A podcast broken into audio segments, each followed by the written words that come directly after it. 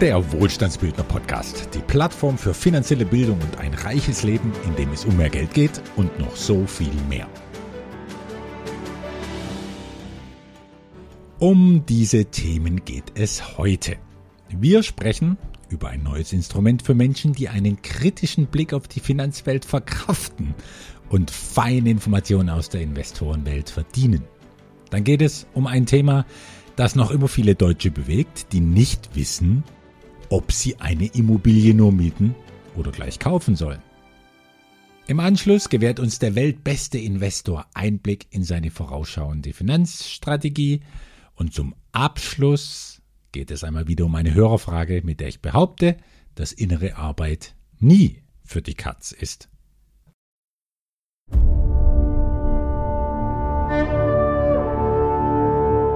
Der neue Wohlstandsbildner Newsletter dein schriftlicher Weggefährte in bewegten Finanzzeiten. Viele von uns leiden unter einem zu vollen E-Mail-Postfach, in dem zu viel landet, was einen überhaupt nicht interessiert. Braucht es da echt noch ein weiteres Newsletter-Format, das die Welt aus der Perspektive eines Investors beleuchten will? Ja, das braucht es, behaupte ich. Ich bin in knapp 30 Newsletter-Verteilern eingetragen die wirtschaftliche Analysen, Finanzwissen und Vermögensanlagen in den Fokus stellen. Und das ist ja nur ein Bruchteil von dem, was es alles gibt. Aber mir reicht der Einblick, der mich ohnehin schon mehrere Stunden pro Woche kostet. Allein auszusortieren, was alles von dem Geschriebenen für mich nutzlos ist, das kostet viel Zeit. Denn in der wöchentlichen Flut dieser digitalen Post liegt oft weniger Finanzwissen und viel mehr Finanzwerbung ab und zu auf neue Gelegenheiten hingewiesen zu werden, dagegen habe ich gar nichts. Aber wenn es am Ende ganz offensichtlich nur ums Verkaufen geht, na, das ist dann gerade bei den kostenpflichtigen Newslettern wirklich ärgerlich. Oder ich finde in einem Newsletter unzählige weichgespülte, oft auch plattgetretene Aussagen, die nicht richtiger werden mit jeder Wiederholung, Stichwort ETFs und dass breit gestreute Aktienkäufe die Glücksformel für coolen Vermögensaufbau darstellen würden, weil die Weltwirtschaft, solange wir leben, ja nur wachsen kann. Oder solche eigentlich toll recherchierten Newsletter wie die vom Ökonomen Daniel Stelter oder vom Spitzeninvestor Ray Dalio. Deren Newsletter ja, die überfordern mich mit ihrer Überfülle an Text, mit liebloser, weil leserunfreundlicher Formatierung, mit einem Bombardement von trockenen Fakten. Ja, bitte, die nur Analysten einordnen können. Und die mir 40 Minuten meiner Zeit abbringen, wenn ich alles gelesen haben will. Was will ich also anders machen? Was soll der Wohlstandsbildner Newsletter bringen? Ein paar Ideen dazu. Erstens, ich will es schaffen, die durchschnittliche Lesezeit pro Newsletter auf maximal 10 Minuten zu begrenzen. Es geht um Impulse, nicht um Abhandlungen. Ich will zum Denken anregen und niemandem das Denken abnehmen. Ich will Schlaglichter setzen und nicht die Augen durch Dauerbeleuchtung ermüden. Zweitens. Wie oft der Newsletter erscheinen soll, das will ich mir noch variabel halten. Zu Beginn erstmal nur alle zwei Wochen und dann hole ich mir Rückmeldungen, ob das zu viel, zu wenig oder genau richtig ist.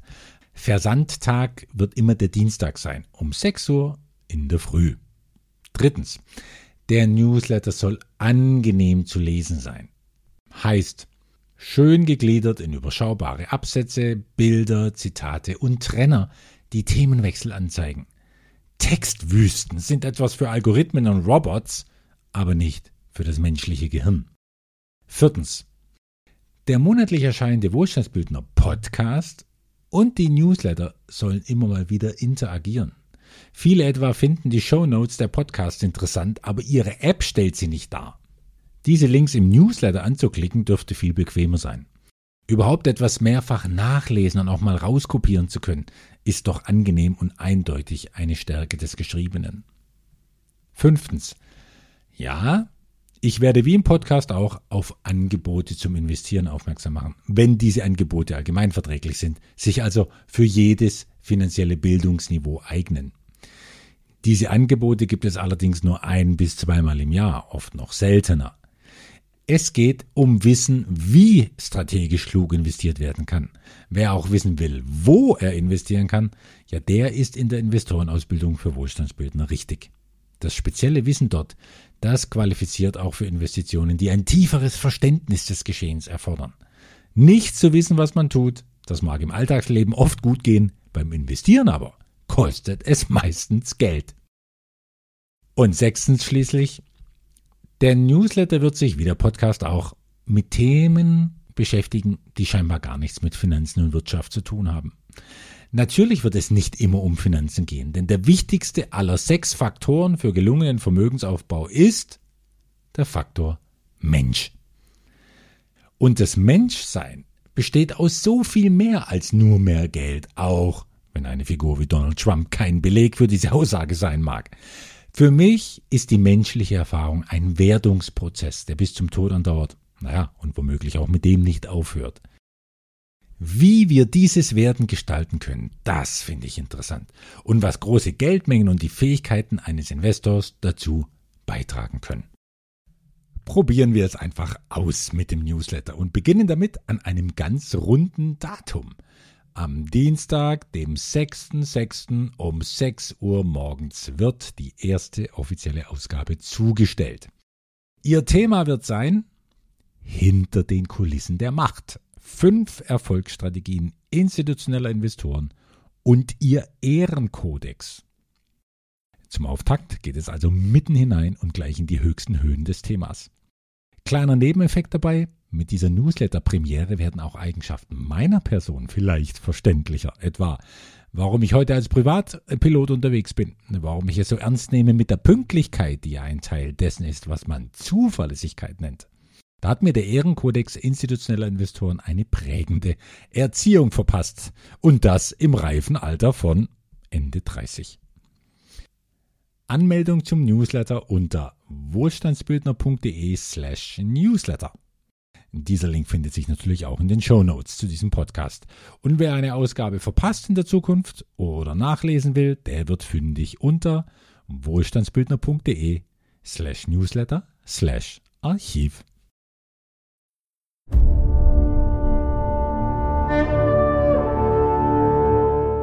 Mieten statt kaufen. Warum Selbstbestimmtheit und Schulden einander ausschließen.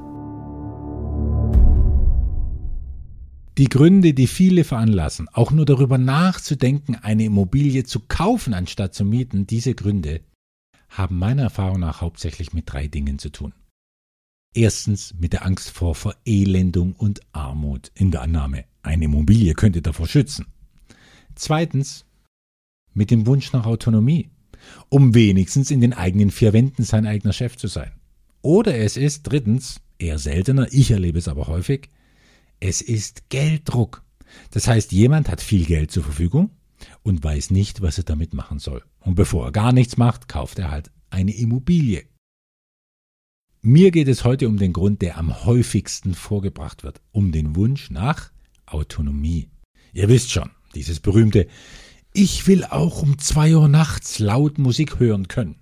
Ich will meine Wände da reinziehen, wo es mir passt. Oder, schon wieder mehr Angst getrieben, ich will, dass mir niemand kündigen kann.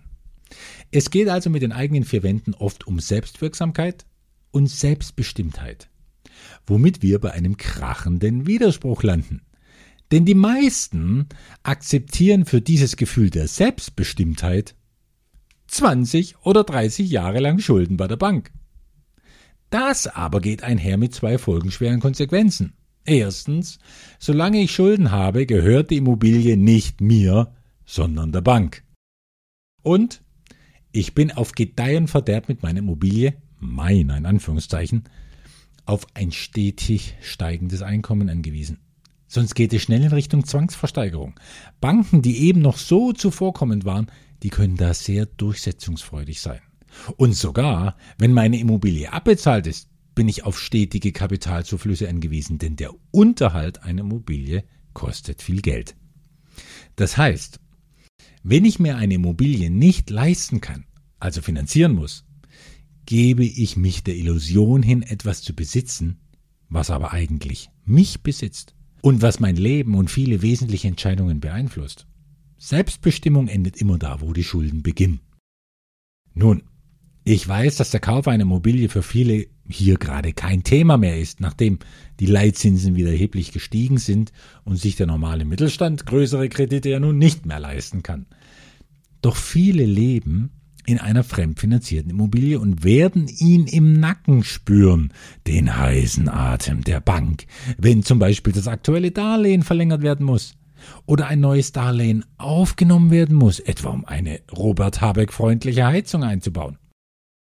Doch um von derartigen Zwängen befreit zu sein, das ist nur ein Grund, warum es sich lohnt, zu mieten, anstatt zu kaufen. Ich will noch fünf weitere nennen. Für mich als Investor der gewichtigste Grund vorneweg. Wenn ich miete, muss ich eine Kaution von ein paar Monatsmieten hinterlegen und fertig. Alles, was sonst an Vermögen da ist oder was ich noch aufbauen werde, kann ich in Produktivkapital umwandeln. Wer so vorgeht, hat eine goldene Entscheidung getroffen, dass er nämlich anstrebt, irgendwann aus den Erträgen seines Kapitals frei zu leben. mit diesen Erträgen zahlt er dann die monatliche Miete, alle anderen Lebenshaltungskosten und mit der Zeit auch immer mehr Urlaube und Wünsche aller Art. Was dabei oft überrascht, diesen Status der wirtschaftlichen Absicherung, wie ich ihn ja nenne, zu erreichen, das dauert womöglich genauso lang wie die Tilgung einer Immobilie. Nur bin ich danach für den Rest meines Lebens finanziell weitgehend unbeschwert unterwegs. Mit der abbezahlten Immobilie dagegen habe ich eine Verbindlichkeit, die mich und vielleicht nachfolgende Generation für den Rest des Lebens Geld kosten wird. Denn nach dem Heizungstausch kommt das neue Dach, erweiterte Dämmvorschriften, die nächste Grundsteueranhebung und Erhöhungen der Versicherungsprämien kommen garantiert auch. Und ganz schlimm ist es, wenn ich selbst in der Immobilie wohne. Dann kann ich nämlich all diese Kosten auf keinen Mieter umlegen und diese Kosten sind nahezu nicht steuerlich absetzbar. Zweitens. Für über 80 Prozent aller stolzen Wohneigentümer gilt, das Wohneigentum stellt in ihrem Portfolio eine gewaltige Unwucht dar. Das nennt man Klumpenrisiko. Ein ausgewogenes, anpassungsfähiges, sowohl auf Cashflow wie auch auf Vermögensaufbau ausgerichtetes Portfolio das ist mit so einem Klumpen meistens nicht mehr aufzubauen, weil die restliche Lebenszeit zu knapp bemessen ist. Dabei sind's die Deutschen, die immer am lautesten nach Streuung rufen. Aber dann dieser Brocken im Körbchen, inmitten einer Investorenwelt, die endlos viel Streuung und Vielfalt zu bieten hat. Ah, diese Welt, die ist ja so reich, bunt, vielschichtig, würzig, spannend, ja, oder entspannend, wonach einem auch immer ist. Mich aber für drei Jahrzehnte zu verschulden, Zinsen zu tilgen und naja, okay, parallel vielleicht noch 350 Euro monatlich in ein ETF reinzusparen, weil das ja irgendwie alle machen, das ist wie ein Buffet, auf dessen Tisch ein riesiger Block Käse thront und daneben noch ein kleines Schälchen Oliven. 30 Jahre nur Käse futtern, Käse einer Sorte, Tag ein, Tag aus, Monat für Monat, Jahr für Jahr, immer der gleiche Käse und vielleicht noch vier Oliven. Da kann ich nur wünschen, möge diese etwas einseitige Finanzernährung keine Mangelerscheinungen aufkommen lassen. Ein weiterer Grund, der mir als freiheitsliebender Investor viel bedeutet, Mieten heißt weniger Verantwortung. Eine Verbindlichkeit verbraucht ja nicht nur Geld, sondern auch Zeit und Nerven. Wenn ich ein Haus besitze, bin ich für alle Reparaturen, Wartungsarbeiten, Steuerkram und alle sonstigen vom Gesetzgeber auferlegten Pflichten verantwortlich. Wenn ich dagegen zur Miete wohne, darf sich der Vermieter doch mit all dem herumschlagen. Und es hat auch mit verbesserter Planbarkeit meines Lebens zu tun, denn ich bin befreit von allen zu erwartenden und vor allem unerwarteten Kosten, die eine Immobilie verursacht. Ich bin befreit vom gesamten Management des Besitzes und damit kann ich meinen Kopf vielleicht für produktivere Dinge einsetzen. Und natürlich geht damit eine weitere Freiheit einher, die überleitet zu viertens Flexibilität. In einer Welt immer schnellerer und größerer Veränderungen soll es ja vorkommen, dass der Ruf des Lebens nach Veränderung klingt, nach Erweiterung, nach Neuland. Wer mietet, der kündigt und schon ist er weg. Wer dagegen gekauft hat, der kann nicht einfach weg und sich woanders neu erfinden. Er muss entweder vermieten oder verkaufen. Vermieten bedeutet vielleicht körperlich weg zu sein, aber der Kopf muss vor Ort bleiben. Siehe Punkt 2 Verantwortung. Oder er verkauft, was richtig schwierig sein kann, in Zeiten, in denen es immer weniger Käufer gibt. Das ist das sogenannte Marktrisiko. Ein Risiko, das einem das Leben zur Hölle machen kann und über das Darlehensgeber und Immobilienverkäufer kaum bis gar nicht aufklären. Viele Immobilienbesitzer, die nicht mehr besitzen können oder wollen, die erleben gerade, wie konkret sich so ein abstraktes Wort wie Marktrisiko anfühlen kann. Verkaufen ist also nicht immer so einfach, wie man denkt. Und zum Schluss noch fünftens und ein eher weicher Faktor, warum ich ein Fürsprecher von Mieten und Nutzen bin, anstatt von Kaufen und Besitzen. Und dieser weiche Faktor besteht für mich aus drei Worten. Besitz macht schwer. Jede Sicherheit zu wissen, dass etwas wirklich mir gehört, heftet sich zugleich wie ein Klotz an meine Fersen und beschwert und verlangsamt meine Schritte durchs Leben. Als ehrenamtlicher Sterbebegleiter, der ich für einen kleinen Teil meiner Zeit ja auch bin, sitze ich oft am Bett von Menschen, die sich in der Spanne ihres Lebens erstaunlichen Besitz aufgebaut haben. Ja, vieles davon mag den Leuten Freude gebracht haben, natürlich. Und jeder Besitz bringt seine ganz eigenen Möglichkeiten mit sich, Erfahrungen zu machen. Doch in den letzten Monaten und Tagen eines Lebens bekommt die Schwere, die Last, die mit Besitz einhergeht, noch mehr Gewicht. Und es bestätigt sich, was vier kluge Menschen gesagt haben, deren Zitate das Thema an dieser Stelle abrunden sollen. Je mehr du besitzt, desto mehr besitzt dich dein Besitz. Henry David Thoreau Hätte ich nur weniger Dinge, um die ich mich kümmern müsste. Thomas Alva Edison Besitz ist nur halb so angenehm wie Verlangen. Arnold Bennett Und oft hat auch Napoleon recht, wenn er mit feinsinniger Ironie sagt, Reichtum besteht nicht im Besitz von Schätzen, sondern im Aufhebens, das man von ihnen zu machen pflegt.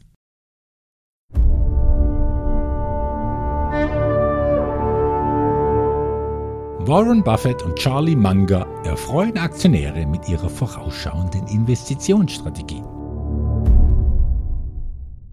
Am 6. Mai 2023 sprachen Warren Buffett und sein Geschäftspartner Charlie Munger zu ihren Aktionären und zwar auf der Jahreshauptversammlung von ihrem Konzern Berkshire Hathaway. Fünf Stunden haben sie sich den Fragen ihrer Gesellschafter gestellt. Und hier meine fünf Spotlights dieser Veranstaltung, die erhellen sollen, was anderen vielleicht verborgen bleibt. Erstens Lebensfreude. Warren Buffett ist 92, Charlie Munger ist 99 Jahre alt. Und die beiden schienen am Ende von diesen fünf Fragestunden nicht mal sonderlich erschöpft. Und daraus schließe ich, diese wackeren Herren tragen nicht nur Langlebigkeitsgene in sich, sondern haben auch sichtlich eine Menge Spaß an ihrer Arbeit. Und Spaß war schon immer ein Lebenselixier. Die beiden sind einfach begeisterte Investoren, die ihr gewaltiges Portfolio verwalten, die neugierig die Welt beobachten und die sich ihre Gedanken machen zu dem, was sie da beobachten. Ja, da kommen sie mir schon oft vor wie die nette Version der beiden Opas auf dem Balkon von der Muppet Show, Waldorf und Stadler. Doch im Gegensatz zu denen hört die gesamte Weltwirtschaft zu, wenn Buffett und Munger ihre Gedanken in Worte kleiden. Zweitens. Künstliche Intelligenz. Zum Beispiel beobachten diese beiden die Fortschritte künstlicher Intelligenz, wie ich sie ja im letzten Podcast schon angesprochen habe. Eine Berkshire-Aktionärin wollte wissen, wie Buffett und Munger zu diesem Thema stünden. Und so wie ich das jetzt verstanden habe, finden die beiden das interessant, was da passiert. Aber wie mit allem Neuen, gerade was neue Technologien angeht, da bleiben sie eher in der Beobachterrolle. Und halten es bis auf weiteres noch ganz gut mit altmodischer Intelligenz aus, wie Munger meinte. Der nannte es, und das ist bemerkenswert, einen Hype, der da gerade um künstliche Intelligenz herum erzeugt würde. Also scheint Manga das ganze KI-Geraune für etwas hochgekocht zu halten. Ja, sagt er, das Denken von Maschinen werde sich verändern, aber das Denken von Menschen ändere sich nicht. Da bin ich mir nun nicht so sicher. In den nächsten 10 bis 15 Jahren werden sich viele wissenschaftliche Disziplinen genau anschauen, wie KI unser Unterbewusstsein, unser Denken und unser Handeln beeinflusst. Und das wird es natürlich. Das Schöne für mich ist, ich werde, wenn mir nichts vorzeitig zustoßen sollte, erleben können, was KI noch alles bewirken wird. Buffett und Munger werden dann wahrscheinlich in flüchtigeren Gefilden ein neues Portfolio aufbauen, aber ziemlich sicher ohne die Hilfe einer künstlichen Intelligenz. Drittens. Streuung. Eine These hat Charlie Munger auf dieser Hauptversammlung bestätigt. Eine These, die von großen Investoren schon immer vertreten wird und wie ich sie auch im Finanzseminarkapitel unter Risikostreuung und Performance demonstriere. Streuung wird überschätzt. Manga hält es sogar für verrückt, dass heutzutage an den Universitäten gelehrt werde, dass eine breite Diversifikation zwingend sei, wie etwa bei Aktienanlagen. Die Frage kam auf, weil sich ein Aktionär besorgt gezeigt hat angesichts der 100 Milliarden Dollar, die die Berkshire Hathaway allein in Apple-Aktien investiert hat. Ja, das ist tatsächlich viel Geld bei einem Berkshire Gesamtwert von unter einer Billion Dollar. Sind also mehr als 10 Prozent. Aber die beiden Altmeister wissen halt, was sie tun. Und Apple ist nun mal ein hochprofitables Unternehmen vom höchst bewerteten Konzern unter den börsengehandelten Tech-Firmen abzurücken, nur um in etwas weniger Gutes hineinzustreuen, ja, das wäre dann wirklich verrückt. Viertens, Marktrisiken. Ein Investment kann noch so gesund und großartig sein. Wenn die Marktrisiken drumherum zu groß werden, dann wird sogar auf ein Spitzeninvestment verzichtet. Die Berkshire hat nämlich brillant performende Aktien abgestoßen. Und zwar die vom Weltmarktführer in der Halbleiterindustrie TSMC, der Taiwan Semiconductor Manufacturing Company. Und die sitzt nun mal in, der Name sagt es, in Taiwan. Und Taiwan ist lächerliche 130 Kilometer vom chinesischen Festland entfernt. Und China, wie wir alle wissen, betrachtet diese Insel als sein Eigentum. Von den Spannungen, die es deswegen gerade gibt, wissen wir alle. Und diese Spannungen gehören zu den gefährlichsten, die die ja nicht gerade spannungsarme Welt zu bieten hat. Der Corona-Stillstand dürfte rückblickend ein kleines Übel gewesen sein, gemessen an den Schwierigkeiten, die alle Welt haben wird, auch wir, wenn China wirklich Taiwan angreifen sollte. Und das hält Warren Buffett augenscheinlich für möglich. Die Aktien von TSMC zu halten ist ihm daher ein zu großes Risiko. Und das zeigt jetzt, wie das Berkshire Management eingestellt ist. Man kann es defensiv und konservativ nennen. Oder aber vorausschauend. Also lieber ein paar Gewinne liegen lassen, anstatt das Risiko eines Totalverlusts einzugehen. Wie gehe ich persönlich mit so etwas um? Im Rahmen der Wohlstandsbildnerstrategie versuche ich geostrategische Risiken dieser Art bewusst zu reduzieren, vor allem bei langfristigen Investitionen wie etwa denen in der dritten Säule Agrikultur. Ja, und wenn die klimatischen, steuerlichen und infrastrukturellen Bedingungen noch so toll wären, es wäre für mich undenkbar, etwa in der Nähe von China, Russland oder Nordkorea zu investieren. Ich will souveräne Staaten, die keine Übergriffigkeit und keine Raketentests von Nachbarn zu befürchten haben. Und es müssen Staaten sein, die innerhalb ihres Territoriums noch nie Land und Besitz enteignet haben. Und angenommen, es würden sich trotzdem in der Nähe meiner Investitionen Bürgerkriege oder sonstige politische Unruhen entwickeln, dann wäre ich ja wahrscheinlich wie Warren Buffett eingestellt und würde verkaufen, wenn möglich. Und fünftens, zu guter Letzt, ich gehöre ja zu denen, die Warren Buffett genau zuhören. Und das beweist auch mein Bücherregal. In dem steht nämlich das Büchlein von Benjamin Graham, The Intelligent Investor. Buffett spricht ständig über dieses Büchlein von Graham, so sehr schätzt er es. Dieser Benjamin Graham ist ein in seiner Zeit berühmter äh, Investor und Wirtschaftswissenschaftler. Am meisten bekannt geworden ist Graham nämlich durch sein sogenanntes Rebalancing. Nochmal in Kürze, was damit gemeint ist. Rebalancing bedeutet, das eigene Portfolio regelmäßig auf seine Anlageklassen hin zu überprüfen und auf deren Anteil zum Gesamtportfolio. Und bei Bedarf werden diese Anteile angepasst. Warum? Um sicherzustellen, dass sie zu dem passen, was ich Investorenprofil nenne. Das Ziel ist, Risiken damit im Portfolio zu reduzieren. Risiken, die nicht oder die nicht mehr zur eigenen Investorenpersönlichkeit passen. Im Detail bedeutet das, dass ein Anleger, ich empfehle in Abständen von etwa drei bis fünf Jahren, prüfen sollte, ob bestimmte Vermögenswerte über- oder unterbewertet sind. Wenn etwa eine Vermögensklasse im Portfolio zu viel Raum einnimmt im Verhältnis zu den anderen Vermögensklassen, weil sie sich zum Beispiel erfreulicherweise sehr gut entwickelt hat, ihr Nettoinventarwert also stark gestiegen ist, dann sollte der Investor diese Klasse, Achtung, reduzieren und die anderen Vermögensklassen mehr gewichten, um das Portfolio wieder in eine ausgewogene Position zu bringen. Immer im Hinblick auf das persönliche Investorenprofil und die festgelegten Ziele. Rebalancing ist das, an was sich nicht nur Warren Buffett immer hält, sondern jeder Investor, der einer Strategie folgt, die ihn durch alle Zeiten unterstützen soll. Für unwissende Anleger ist die Disziplin, die Rebalancing einfordert, ja oft eine starke Herausforderung, denn es bedeutet mitunter, das, was gut läuft, zu verkleinern und das, was scheinbar nicht so gut läuft, stärker zu gewichten. Und das ist psychologisch gesehen natürlich nicht einfach, aber es ist klug und vernünftig. Und es entscheidet den langfristig Denkenden, den professionellen Investoren, vom planlosen Geldanleger, der nur auf den Augenblick fixiert ist. Bei diesem managt nicht der Verstand des Portfolios, sondern am Ende nur die Emotionen. Eine Strategie darf aber auf keinen Fall von Emotionen überlagert werden. Denn sie ist ja dazu da, um Emotionen frei ausleben zu können, aber eben ohne Gefahr für das eigene Vermögen.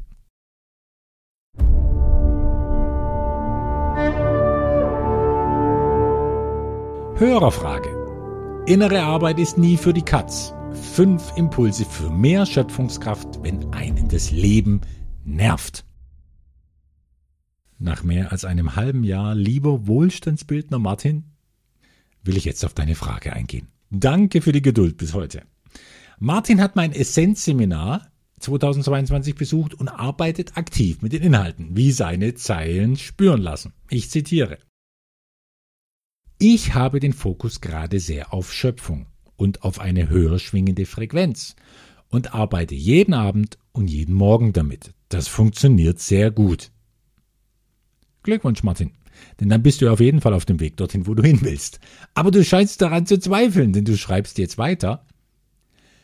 Wenn ich dann allerdings in meinem Job ankomme, den ich aktuell noch habe und auch brauche, lasse ich mich durch den Blick nach links und rechts von den Leuten, die um mich herum agieren oder reagieren eher, oft in meiner Frequenz beeinflussen. Und ich habe das Gefühl, die Arbeit an mir ist für die Katz. Martin, du sprichst da ein zentrales Problem an, das wir alle haben, wenn unsere Vorstellung von der Welt nicht mit dem übereinstimmt, wie wir sie dann tatsächlich erleben. Vier Gedanken dazu, die wir im Essenzseminar angeschaut haben und die wir hier beispielhaft vertiefen können. Und diese vier Gedanken bitte nicht als Leitlinie verstehen, als wüsste ich, wo es lang geht, sondern nur als Denkimpulse und als Ideen, aus denen du, Martin, deine eigenen Schlüsse ziehst. Erster Gedanke. Innere Arbeit ist nie für die Katz. Sie gehört mit jeder Sekunde zum besten Investment, das man in sich selbst machen kann. Einer meiner liebsten Leitsätze ist, wenn du nicht nach innen schaust, gehst du leer aus. Bedenke, Martin, dass die meisten nie nach innen schauen, sondern sich nur vom Außen umhertreiben lassen. Du dagegen kannst nicht leer ausgehen, denn auch nur drei Prozent innere Arbeit wären eine bedeutende Einzahlung auf dein Schöpfungskonto. Schließlich genügen drei Prozent, um einer kritischen Masse ein Momentum zu verleihen. Zweiter Gedanke. Unsere Welt existiert, weil es Kontraste gibt. Etwas, das kein Gegenteil hat als Kontrast, gibt es schlicht nicht in einer relativen Welt. Kontrastreichtum ist das, das uns ins Leben bringt und uns am Leben erhält, auch wenn das nicht immer so angenehm ist, wie wir uns das wünschen. Es gibt dabei aber immer mindestens zwei Perspektiven. Wir können den Kontrast, also alles, was wir nicht wollen, als Anlass nehmen, um uns runterziehen zu lassen. Oder aber wir können ihn als Erinnerung auffassen an das, was wir wollen. Das Ereignis ist immer dasselbe, nur bringen diese zwei Perspektiven auf ein Ereignis komplett unterschiedliche, gegensätzliche Reaktionen hervor. Gegenüber den Kontrasten in unserer Außenwelt Gegenüber denen mögen wir machtlos sein, sie sind halt immer da. Aber was die Wahrnehmung dieser Kontraste angeht, können wir die Perspektive wählen. Und mit der entscheiden wir, welchen Sinn wir einem Ereignis in unserem Leben geben. Die Kunst ist nur, das ist die Herausforderung, sich dieser Wahlmöglichkeit bewusst zu sein und sie dann auch zu nutzen. Vor langer Zeit nannte das Buddha das Beobachten der Gedanken. Die Psychologie heute nennt das Reaction Gap. Klingt natürlich viel cooler. Das ist die Lücke als winziger Augenblick zwischen einem Ereignis und unserer Reaktion auf das Ereignis. Es liegt allein an uns. Stellen wir diese Lücke her oder rauschen wir reflexhaft in die Reaktion hinein, auf die wir konditioniert sind. Entscheiden wir uns für die Lücke, dann verschafft uns diese Reaction Gap Zeit, um zu entscheiden, welche Reaktion wir vornehmen wollen. Und das ist ein nicht reaktives, reflexbehaftetes Herumirren im Dickicht der Kontraste, wie du es bei deinen nur reagierenden Kollegen siehst, sondern das ist aktives, bewusst gewähltes, schöpferisches Tun. Diese Reaction Gap, Martin, steht auch dir jedes Mal zur Verfügung wenn du diesen Kollegen begegnest und ihrem Reden und Tun, die dich bisher runterziehen. Mut zur Lücke, sage ich da nur. Und schon passiert etwas Magisches. In dem Moment, in dem du innerhalb dieser Lücke überhaupt wahrnimmst, dass dich gewisse Leute runterziehen könnten, in diesem Moment verhinderst du, dass es passiert. Denn wenn du die Wahl hast, wirst du dich nicht für das entscheiden, was dich nervt. Der Punkt ist nur, ob du dich dafür entscheidest, die Wahl zu haben. Darf ich das nochmal wiederholen? Der Punkt ist nur, ob du dich dafür entscheidest, die Wahl zu haben. Kurioser Satz, der viel Sinn macht. Okay, du bist dann vielleicht noch nicht auf der Frequenz, mit der du unterwegs sein willst, aber du bist auch auf jeden Fall nicht dort, wo die anderen stecken. Du befindest dich irgendwo dazwischen. Du spürst keinen Rückenwind, hast aber auch keinen Gegenwind. Und das ist womöglich viel wichtiger. Denn gibt es keinen Gegenwind, dann wirkt selbst ein bisschen innere Arbeit morgens und abends, dann wirken auch drei Prozent. Und die schubsen dich dann sanft in die gewünschte Richtung. Und den Rest erledigt das Momentum, von dem ich schon in vergangenen Podcasts viel erzählt habe.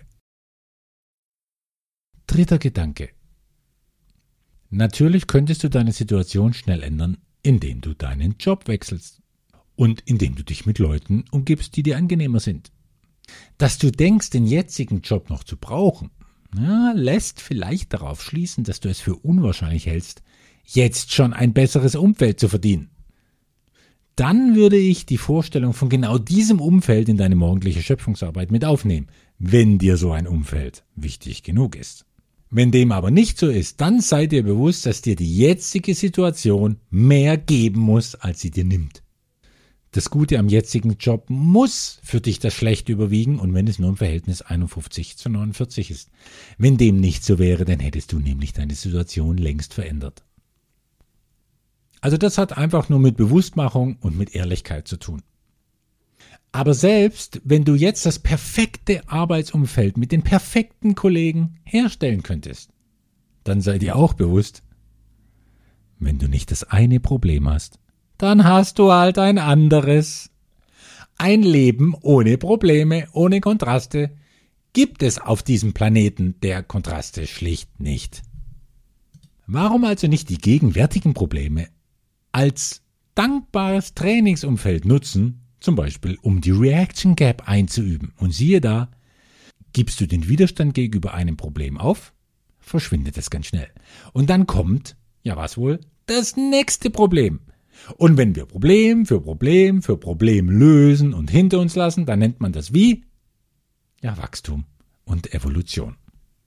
Und normalerweise macht das Spaß. Und zum Abschluss, erinnerst du dich, Martin, an die Grafik, die ich im Essenz-Seminar zum Thema Pausen gezeigt habe? Ich bin mir ziemlich sicher, du machst zu wenig Pausen während deines Arbeitstages. Du weißt ja, das können auch nur zwei Minuten sein. Aber diese Minuten verhindern, dass du dich am Ende des Tages total runtergezogen fühlst. Pausen durchbrechen Abwärtsspiralen. Ohne Pausen fehlt dir die Energie, um Reaction Gaps herzustellen. Denn Bewusstheit braucht Energie. Und wer keine Energie hat, der wird von seinen Reflexen und Konditionierungen beherrscht. Schau also, ob du mehr Pause machen kannst. Fazit oder Zusammenfassung. Gönne dir, lieber Martin, wann immer du mit etwas Unerfreulichem konfrontiert wirst, etwa mit einem energiestaubsaugenden Kollegen, gönne dir die Lücke, um festzustellen, dass etwas nicht so ist, wie du es gerne hättest. Und dann könntest du dir zu sagen, Danke, du Pappnase, dass du mir zeigst, was ich nicht will. Danke, dass du mich nervst und störst und eine Zumutung bist. Danke, dass ich durch dich weiß, was ich will. Und dann fokussierst du dich auf das, was du willst. Und schon ist der nervende Kollege vergessen. Schon das reicht oft, um eine kritische Masse in Bewegung zu setzen, um ein Momentum zu erschaffen, das dir dienlich ist. Und wie alles ist es Übungssache, ein Reaction Gapper zu werden. Außerdem, wie langweilig wäre das Leben, würden wir immer sofort bekommen, was wir wollen, oder? Und damit wünsche ich uns allen einen Monat Juni, der uns bringt, was wir uns wünschen, oder der uns wenigstens daran erinnert, was wir uns wünschen. Wir hören uns wieder am 1. Juli. Euer Andreas.